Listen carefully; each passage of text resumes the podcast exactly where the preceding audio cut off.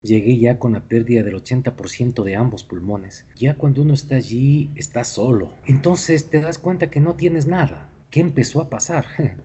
Bueno, empezó a pasar que Dios empezó a hablarme. Yesiel Carvajal es un hombre de barro. Desde su fragilidad, escuchó a Dios. El hombre fue formado para la creatividad, para construir y elevar la vida de los que están a su alrededor. Siendo tan humanos, son una extraordinaria creación en las manos del alfarero. Hombre de Barro, con John Varela. Dios es nuestro refugio y nuestra fortaleza, nuestra ayuda en tiempos de angustia. Por eso, no tendremos miedo aunque se deshaga la tierra, aunque se hundan los montes en el fondo del mar, aunque ruja el mar y se agiten sus olas, aunque tiemblen los montes a causa de su furia. El Señor Todopoderoso está con nosotros. Hombre de barro. En esta hora quiero dar la bienvenida a Yesiel Carvajal. Qué gusto poder volver a escucharte a través de este espacio digital para conversar sobre tu historia. Bienvenido, Yesiel. ¿Qué tal, John? Un saludo muy cordial para ti, y para toda esta directa audiencia. Y bueno, cosas de la vida que pasan, y más en estos tiempos de pandemia en que realmente pasan cosas insospechadas, ¿no? Así que estoy aquí para poder compartir contigo estos agradables momentos. Nos conocimos ya hace bastante tiempo en diferentes espacios. Tu trabajo o parte de tu trabajo es el servicio a la comunidad en diferentes frentes. Eh, háblanos de lo que tú realizas, Luciel. Sabes que desde hace algunos años atrás eh, el Señor me permite realizar un ministerio en World Vision Ecuador que es justamente un ministerio cristiano que está presente en muchos países del mundo con la idea de llevar vida en plenitud a los niños y niñas de, de, comunidades, de sitios vulnerados, ¿no verdad? Entonces sucede que eh, estos años he estado justamente impulsando iniciativas de nutrición espiritual de niñez, de formación de liderazgo de fe en comunidades, en sectores muy vulnerados, eh, por la pobreza, por la falta de acceso a servicios, por la falta de acceso a Internet, entre otras cosas. Entonces, he estado presente en la costa y sierra, sobre todo, en nueve, diez provincias del país eh, con esta clase de programas, pero también en la pastoral eclesial estamos ubicados en un sector bastante vulnerable de la ciudad de Quito, que lo era mucho más hace 25, 26 años atrás cuando empezamos la iglesia. Entonces, esto atiende a un llamado, a una convicción de que el Señor justamente nos llama a enfocarnos en esos públicos a quienes también Él ama y por quien también envió a su Hijo Jesucristo. Y sigue habiendo en ti la afición de la radio, porque tú trabajaste un buen tiempo también en la radio, haciendo algunos programas, pero también vinculado al deporte. ¿Qué hay de ello? Sí, no, yo siempre he dicho que la, radio es un hobby, ¿no? La, radio no es un trabajo, es un hobby realmente. Y es uno de mis hobbies, ¿no? todo lo que es comunicaciones, pero sobre todo la radio, ¿no? Más que la imagen, me encanta el audio. Claro. Y por eso me siento muy contento este día y agradecido por la oportunidad que me das. Así que sí, la radio, pues eh, el mundo del deporte, siempre, siempre estoy al tanto de todo, me gusta. A veces sí es un poquito ya cansado, ¿no? O sea, como que son recurrentes los temas, como que los duelos son ya los mismos de siempre a nivel global y también a nivel local. Y eso como que desgasta un poco, ¿no? Y nos gusta mucho cuando hay sorpresas del equipo pequeño que sorprende, ¿no?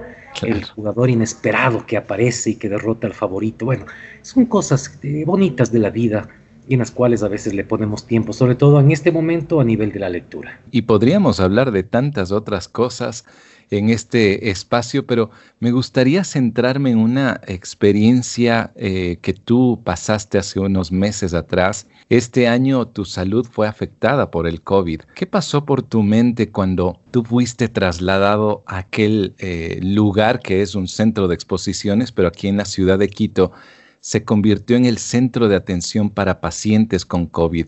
¿Qué pasó por tu mente cuando ingresas a este sitio? Bueno, mira, antes de nada, ¿sabes cuándo ingresé a ese sitio? Cuando en los hospitales privados, en el hospital, los hospitales que mi seguro, entre comillas, médico privado, me daba opción de entrar, estaban llenos y no había cómo.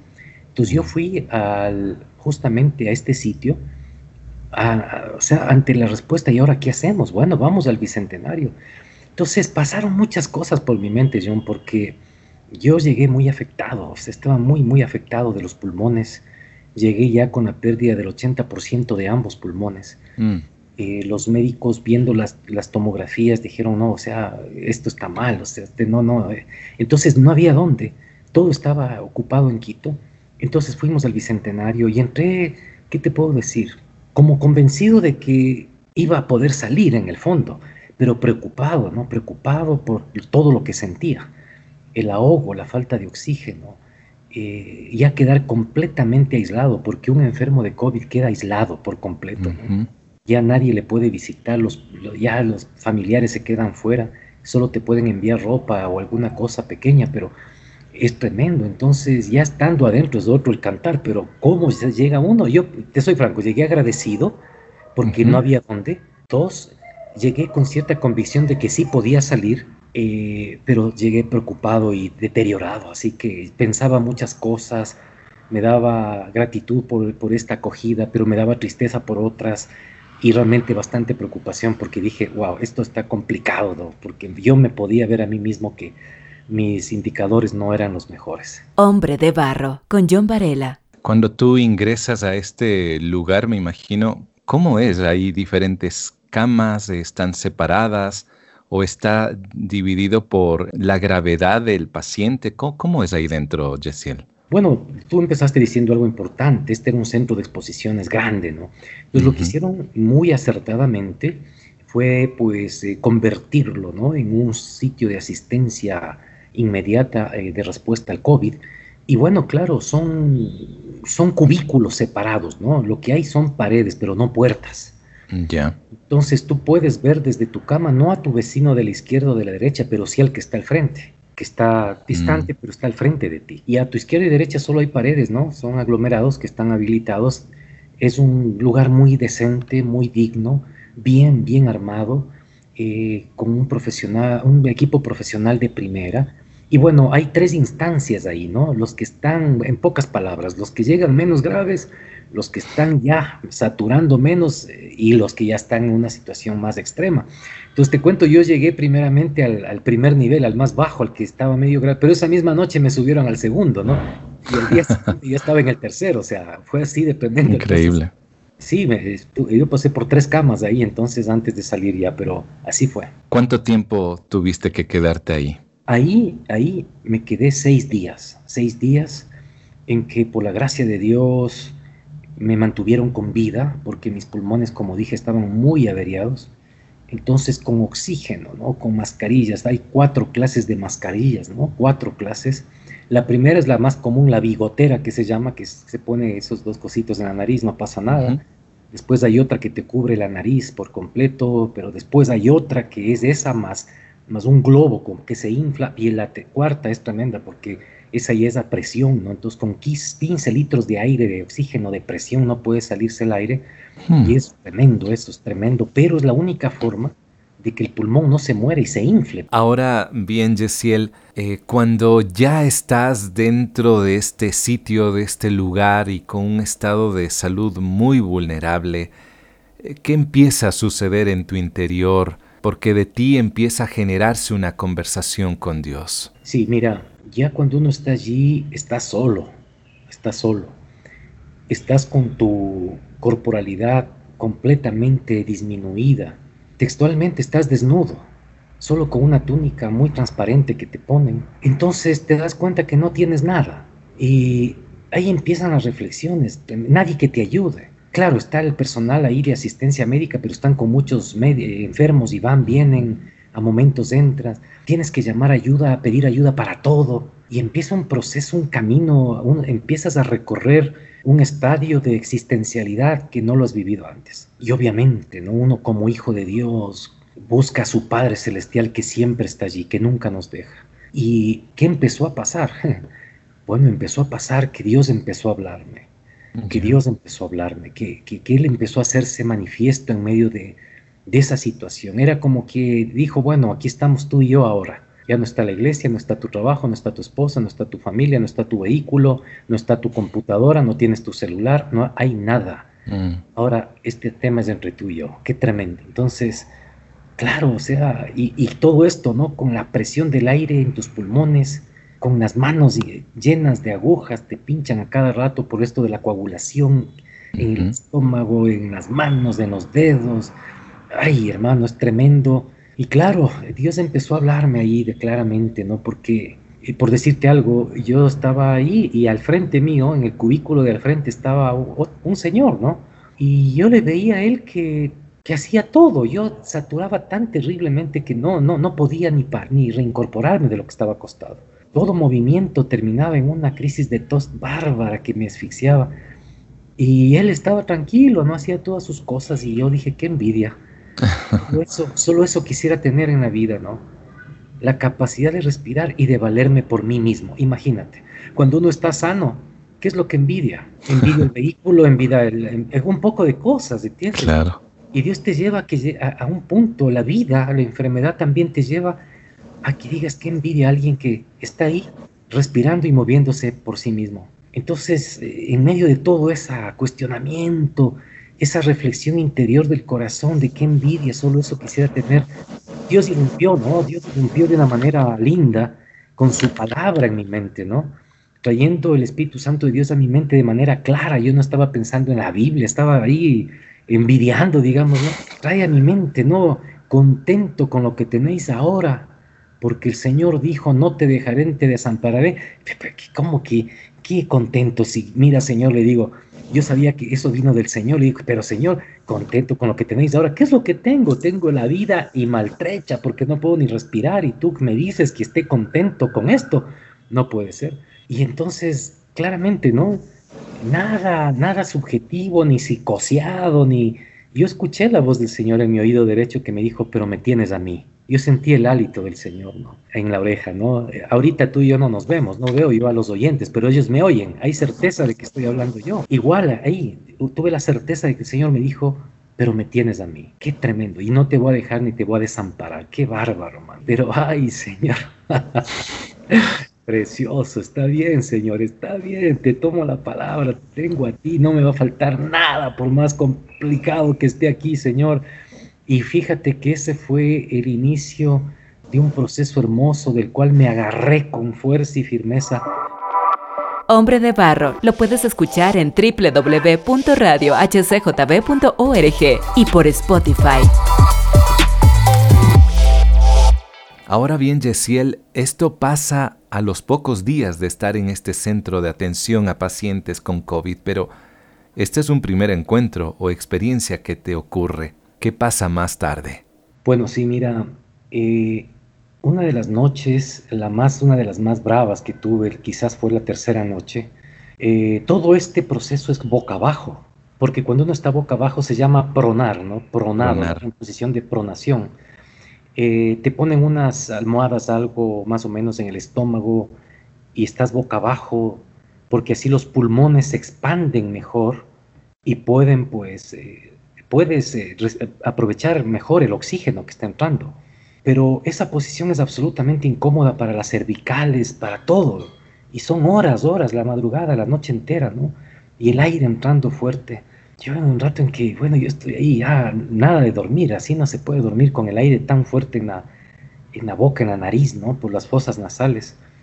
Y yo digo, bueno, señor, o sea, otra vez, ¿no? O sea, ¿qué pasa? O sea, ¿qué es esto? O sea, no, no, no dimensionaba, digo, pero Señor, y ahí viene algo por ahí, digo, bueno, aquí hay algo espiritual también, pues, o sea, aquí, Señor, no solamente hay enfermeras, no solo hay agujas, no solo hay mascarillas, no solo estoy yo, aquí hay algo espiritual, pues, o sea, y, empecé ahí y por ese lado, con una convicción hermosa, ¿no? De que Dios me estaba escuchando, y le digo, Señor, ábreme un segundito los ojos espirituales, quiero ver, Señor, qué pasa aquí.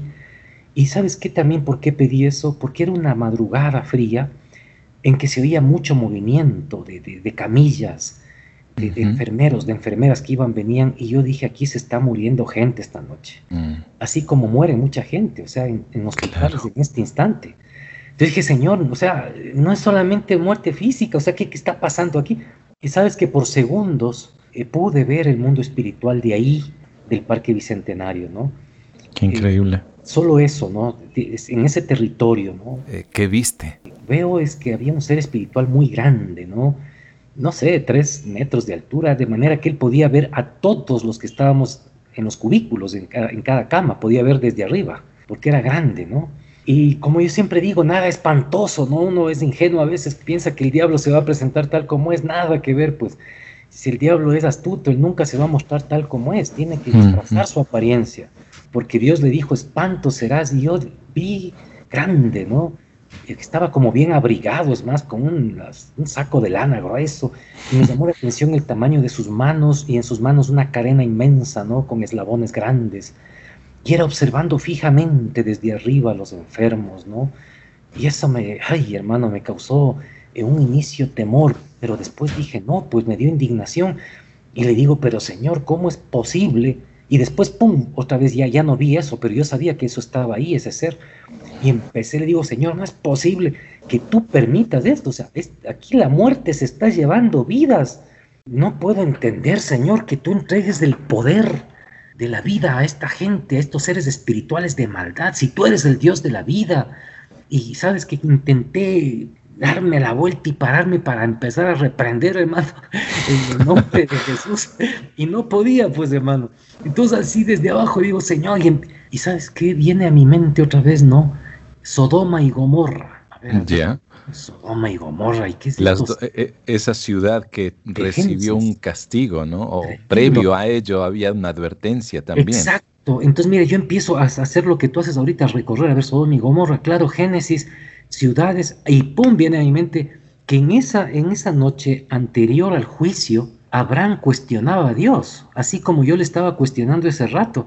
Abraham le decía, Señor, no puede ser que mandes a tus ángeles de la muerte y mates a todos ahí, aunque sea unos 50 justos han de haber, pues. Y después dice, 40 justos deben haber, Señor. Dios se queda en silencio y Abraham le dice, bueno, 30 deben haber, 20, Señor. Deben haber 10, le dice, porque fue descendiendo de 50 a 10. Claro. Y después hay un silencio y ya no dice nada Abraham. Y yo le digo, Señor, está bien, pero sabes que aquí deben haber justos también, pues no permitas que los seres espirituales de maldad, la muerte tome posesión. Y después digo, bueno, y si no hay, bueno, al menos estoy yo, pues redimido por la sangre de Cristo, por favor, detén esto. Y mm. fue hermoso, fíjate, fue hermoso porque quizás es la segunda vez en mi vida que, que puedo tener un diálogo así desde mi personalidad con Dios, ¿me entiendes? Así era Abraham, le cuestionaba a Dios, Moisés, Señor, si tú matas a los israelitas aquí, porque Dios perdió la cabeza, estos los voy a calcinar aquí. Y Moisés, pero Señor, piénsalo bien, mira, ¿qué van a decir en Egipto? Que sacaste el pueblo para matarlo acá, por favor. O sea, él apela a la reputación de Yahvé. Y yo le estaba ese rato diciendo, Señor, ¿qué pasa? Pues, o sea, ¿por qué? Y fue hermosísimo. Y sabes que al final bueno, en medio de toda esa cosa yo estaba como riéndome con ternura con Dios. Gracias Señor que me aguantas, pero no acepto Señor que, que el mal esté posesionado de esto. O sea, algo, salva Señor, sigue santo. Entonces, mira, tremenda experiencia, no sea bárbaro, o sea, Por supuesto. Dios, como Dios así estaba ahí presente, hermano, en ese sitio. Y pues desde la fragilidad de uno, ¿no? Ah, recordar es volver a vivir y me emociono tanto porque esto fue hace tres meses, o sea, es poco tiempo, pero lo voy a tener siempre en mi vida y espero que en alguna manera edifique a la audiencia. Hombre de barro, originalidad en sus manos. Me llama la atención, eh, la primera promesa que tú recibes es, conténtate con lo que tú tienes porque me tienes a mí. En segundo lugar, en este diálogo tan intenso que yo veo que eh, tú tienes con Dios, él te permite ver un mundo que yo creo que nos quedaríamos totalmente perplejos si tan solo por segundos nos diéramos cuenta de lo que hay en el mundo espiritual.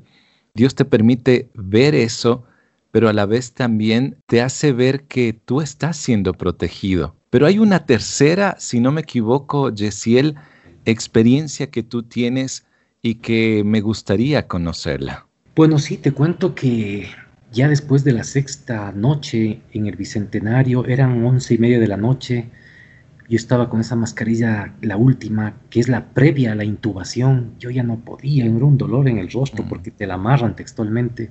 15 litros de aire a fuerza, qué bárbaro. Y ya estaba en eso cuando vienen, tiene que salir ya. Y les digo, no puede ser, es que esta gente tan linda, ¿no?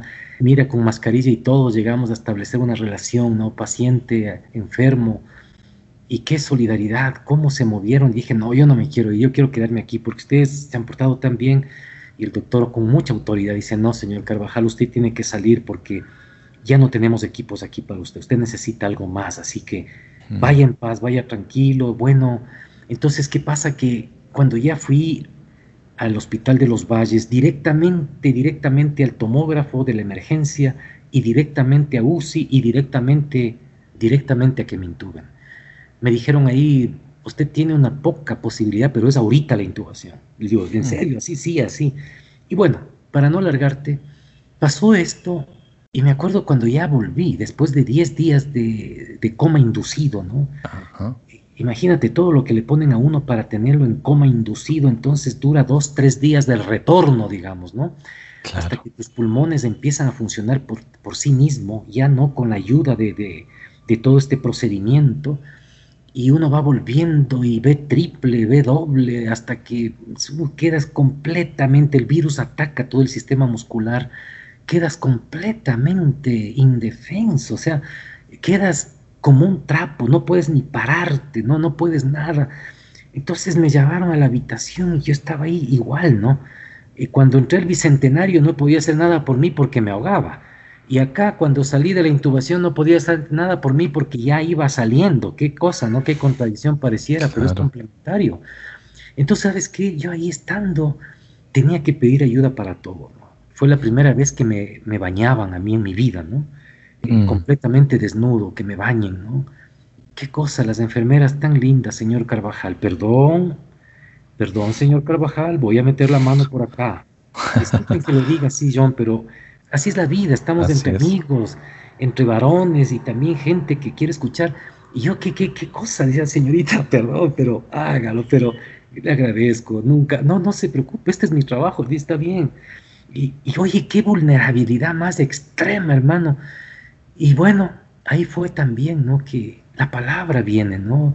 La palabra viene a la mente, ¿no? Ese texto que Pablo les decía a los filipenses, ¿no? Nuestra ciudadanía está en los cielos, decía, ¿no? En Filipenses capítulo 3. Y dice, ¿no? El cual, dice, ¿no? Cambiará el cuerpo de la humillación nuestra por uno semejante al de la gloria suya tremendo, el cuerpo, ¿cómo te puedo decir? Se va acabando, es débil. Ya, o sea, yo nunca me había sentido tan dependiente, tan vulnerable físicamente. Y pues me recuerda la palabra, mientras estaba, me daban de comer en la boca, todo así, de que qué, de que este cuerpo es de la humillación nuestra, dice. Es decir, siempre el cuerpo se va deteriorando, se cae el cabello a nosotros los varones, nos sale la panza a veces o qué sé yo. Se va deteriorando por más que nos cuidemos. ¿Sabes qué? Pero el día los hijos de Dios tendremos un cuerpo semejante al de la gloria de Jesús, el Jesús glorificado y resucitado. Entonces, esta corporalidad temporal, cuidémosla, administrémosla correcto, sí, pero sepamos que este cuerpo algún rato es de humillación, ¿no es verdad? Eh, en el peor de los casos queda atendido en algún lado o bien atendido en un hospital, pero queda allí. El tema es lo eterno. ¿Hacia dónde vamos? ¿Qué estoy, qué clase de tesoro estoy haciendo para tener una vida eterna con Jesús y con una corporalidad nueva para la eternidad? esta experiencia fue hace poco, hace un trimestre atrás. Tú has sido pastor de una comunidad por muchos años. Eh, estás trabajando e impulsando proyectos para la infancia en la zona rural, pero ¿de qué manera esta vivencia y las tres cosas puntuales que has recibido, y me imagino que muchas más, ¿cómo han cambiado tu perspectiva de vida? Totalmente, John, totalmente, ¿no? O sea, ¿qué te puedo decir? O sea, ahora y no que no haya sido antes, pero ahora más, ¿no? Ahora estoy, soy un hombre completamente contento con lo que tengo ahora. y esa es una forma absolutamente contrahegemónica de pararte frente a un sistema de acumulación de capital, de acumulación de cosas, de acumulación de títulos. Mm. Yo estoy contento con lo que tengo ahora. ¿Por qué? Porque tengo a mi Señor y porque mi Señor me ha dicho, no te voy a dejar, no te voy a desamparar. Mm. Entonces, querido amigo, ¿tienes tú eso? ¿O estás ahorita en la carrera desenfrenada por tener sin tener a Dios? Primera gran lección, ¿no? Eh, John, o sea, claro. tengo paz, se me fue una carga en la espalda, yo tengo paz absoluta, mm. con lo que tengo estoy feliz. Segundo, hay una lucha real con el mundo espiritual, hay un Dios que nos protege, pero qué importante es poder estar listos para partir y estar con Dios. Cualquier momento, ¿me entiendes? ¿Por qué? Porque Dios está señoreando en la historia, está determinando Él a quién se lleva, a quién no. Hay huestes espirituales de maldad que están trabajando por lo mismo en hospitales, en carreteras, en todos sitios, para llevarse vidas valiosas al infierno. Entonces, hay que estar bien parado sobre qué, cuál, cuál es la roca, cuál es la base sobre la cual estoy parado y que me da paz si Dios me llama a su presencia hoy o mañana. Eso es importante, súper importante por la eternidad. Y perdón, John, que ponga algo personal aquí. Mi hermano mayor acaba de partir por una complicación con COVID. Él murió hace 11 días atrás. así es. Y el día sábado, él murió el domingo, el día sábado yo estuve con él y sabes que el médico nos dijo, ya va saliendo, háblenle porque sí les entiende. Y en verdad yo llegué, hablé y él abrió sus ojos. Y, yo le dije estas cosas, Gonza, o sea, prepara tu vida, cualquier cosa puede pasar, pero y él lloraba, se le iban las lágrimas y yo le secaba las lágrimas. Hmm. Entonces yo dije, mire, pronto te vamos a tener con nosotros, eso fue el sábado, el domingo 3 de la tarde, al día siguiente falleció. Cuidado, cuidado, debemos estar listos todo momento. Y en tercer lugar, por favor, el cuerpo de la humillación nuestra en los hijos de Dios será transformado uno semejante al de Jesús. Cuidemos la vida, cuidemos la salud, nutrámonos bien, etcétera, etcétera. Pero por favor, no hagamos del cuerpo un Dios, porque no es Dios. Antes de finalizar, Yesiel, actualmente son varias las familias que están experimentando la ausencia de un padre, un hermano, un hijo, y en base a todo lo que viviste en carne propia, ¿qué te gustaría decir a quien ahora está escuchando este podcast? Bueno, quiero decirles que Dios les ama. Dios nos está frotando las manos de satisfacción de ver que estamos fregados y enfermos. No, Dios nos ama. Dios le ama a usted. Al tal punto que envió a su Hijo Jesucristo por usted y por su familia. Dios le ama.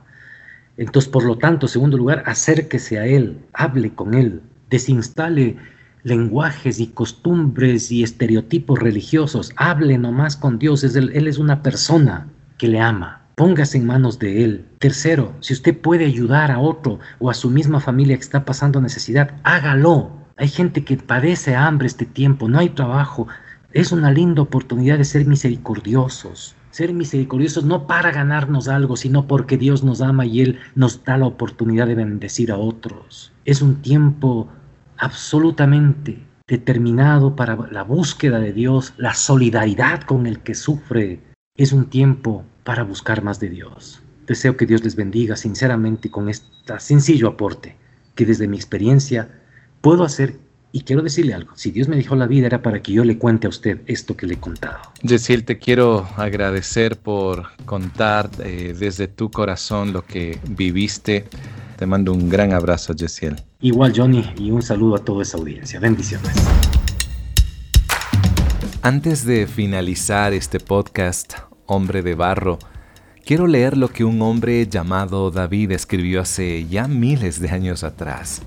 Sus palabras nacen de una relación estrecha que tuvo con Dios. Él escribió, Dios es nuestro refugio y nuestra fuerza, nuestra ayuda en momentos de angustia el Señor Todopoderoso está con nosotros. Quiero animarte y a la vez también hacerte una invitación para que compartas este podcast con otros. Además, me puedes escribir y contactar en Facebook o Instagram como John Varela. La próxima semana en Hombre de Barro tendré a Yoshi González ¿Qué mueve a un joven con la ilusión de ser cineasta y además emprendedor a tomar un camino que cambiaría drásticamente su vida? No te pierdas su historia. Hasta pronto. Hombre de Barro con John Varela. Hombre de Barro es una producción de HCJB.